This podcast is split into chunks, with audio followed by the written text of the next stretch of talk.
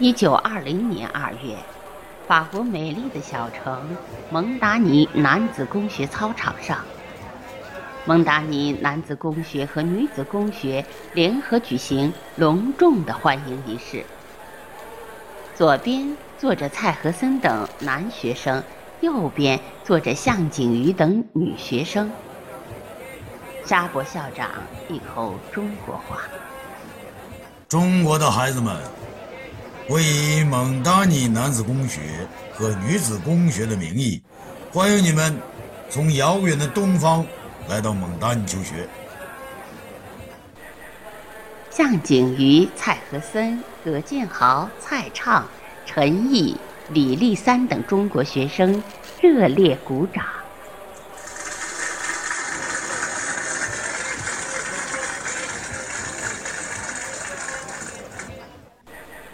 贵国的蔡元培、汪精卫、吴志辉，都在这所公学读过书，已经成为中国的风云人物，校方深感荣幸。法国前总理班勒尔也是从这里毕业的。孩子们，你们是中国的优秀儿女，也是中国未来的希望。但愿你们早日学成回国，成为国家的栋梁，为蒙达尼。再添光辉。说完，给尼亚校长做了个请的手势。孩子们，我叫尼亚，是蒙达尼女子公学的校长。你们来的正是时候。在我们法国，春天是百花盛开的季节，春天寄托着生命之爱。寄托着对幸福的热望，祝愿你们幸福快乐。中国学生又热烈鼓掌。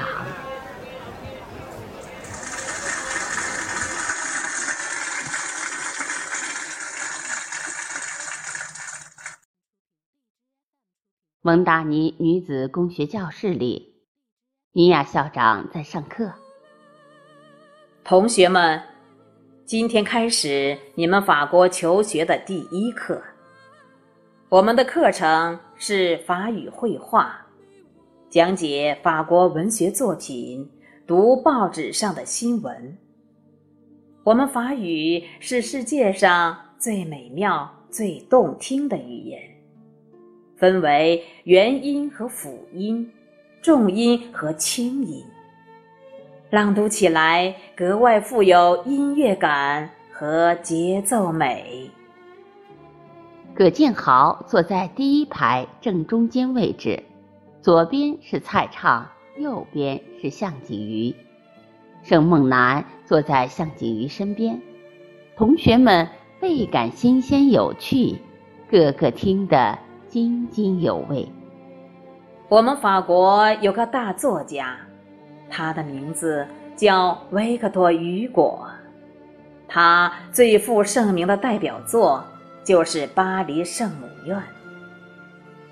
这本书讲述了一个非常美妙动人的故事，描写了美丽的流浪女艾斯米拉达跟丑八怪卡西莫托相爱的故事。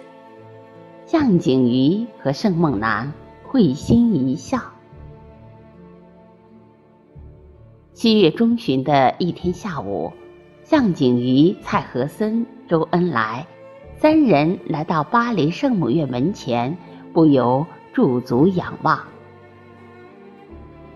巴黎圣母院，高山一般拔地而起，呈现一种火红的颜色。向景瑜兴奋地说。我觉得巴黎圣母院不仅仅是一座教堂，它象征着人的尊严和人的智慧。周恩来点点头，感慨地说：“是啊，每块石头都像有灵魂。”雨果笔下的敲钟人卡西莫多和吉普赛女郎艾斯梅拉达，他们才是巴黎圣母院真正的灵魂。是的。如果没有雨果的名著，巴黎圣母院就不会闻名天下。也不会拥有如此神奇的力量。恩来君也喜欢法国文学。周恩来点点头，尤其喜爱雨果。他的伟大之处啊，就是歌颂了穷苦人的善良和心灵之美，富人的贪婪和丑陋，这是其他作家无法比拟的。所以人们都说雨果是法国的良心，我们中国就缺少像雨果这样替人民说话的大文豪。环岛的钟声敲响了。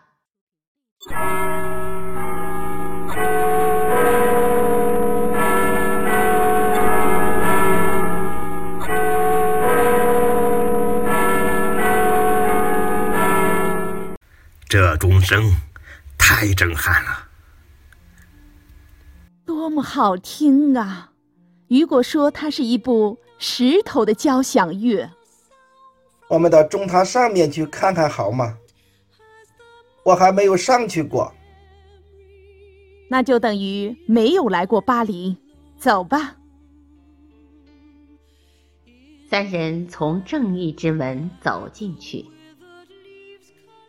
巴黎圣母院大厅里，宽大的祈祷大厅里，右侧是一排排的烛架。三人将三支白色蜡烛点燃。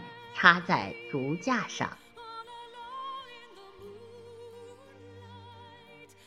向景瑜抬起头来，注视着圣母玛利亚的面容。圣母的脸笼罩在一片橘红色的光芒里。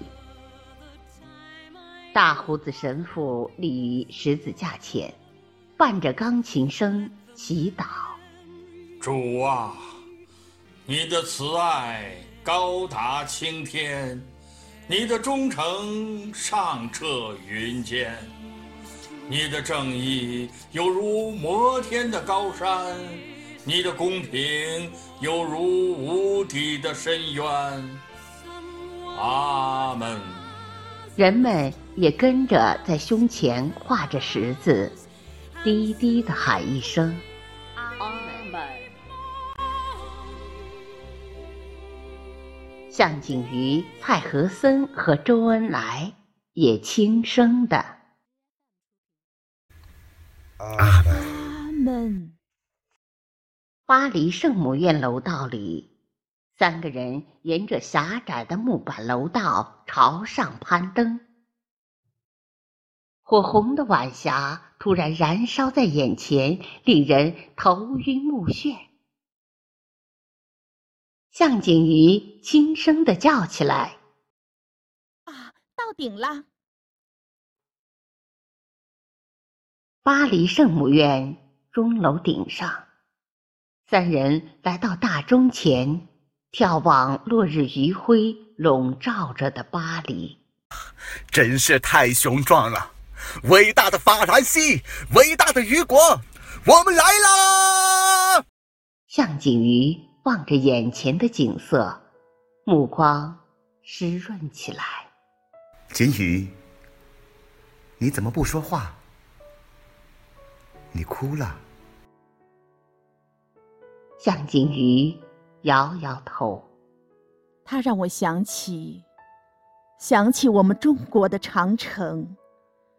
人类的祖先太了不起了，和森、恩来。你们说，如果全世界的人都生活在这一片祥和之中，没有剥削，没有压迫，人人平等，那该有多好啊！到底是女同胞，景玉大姐触景生情，居然生出这么美好的联想啊！恩来君，你这个大记者，给我们抒抒情吧，来两句。周恩来轻声吟诵：“大江歌罢掉头东，随觅群客济时穷。面壁十年突破壁，难抽岛海一英雄啊！”向景瑜拍手叫好：“好诗，男儿壮志。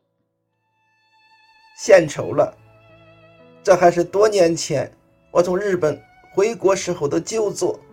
那时就盼望着中国能发生翻天覆地之变化，让赤色的旗帜早日飞扬。恩来君啊，前不久我给陈独秀先生写了封长信，表明了我的观点，成立共产主义团体，把信仰马克思主义、主张走俄国十月革命道路的同学们团结在一起。我赞成，当前最紧要的。就是把旗帜亮出来。哎，成立党的事，润之那边有什么消息吗？润之已在积极活动，成立了一个湖南共产主义小组。那我们也马上成立一个小组。